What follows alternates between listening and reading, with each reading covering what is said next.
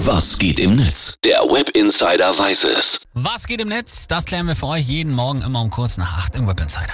Ja, da sprechen wir über die Themen, die das Netz so umtreibt.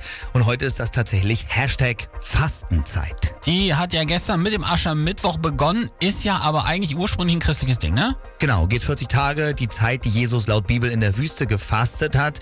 Gibt's natürlich auch noch in anderen Religionen, aber Fasten macht man eben nicht nur im religiösen Kontext, ne? Ich habe schon so ein paar Mal Heilfasten gemacht. Das war zwar schwierig, aber am Ende wirklich gut für den Körper. Hm, Okay, schauen wir mal, was die User so dazu schreiben.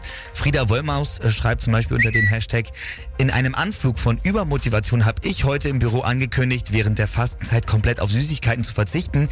Jetzt bin ich aber im Homeoffice und ich frage mich, zählt das überhaupt oder nicht?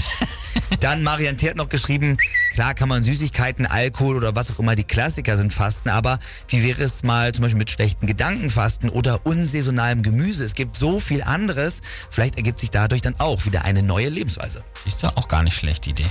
Dann äh, Lina hat geschrieben, ich lasse Twitter und Co. aus. Digital Detox in der Fastenzeit bedeutet für mich nämlich vor allem auch 40 Tage keine Hasskommentare. Oh ja. Und das tut wirklich gut. Sehr gut. Kann ich auch nachvollziehen. Dann äh, hier ein kurzer Stewardessen-Witz von Hunai80. Der schreibt nämlich, also wir fasten ja unsere Seatbelts. Und du so, Wow.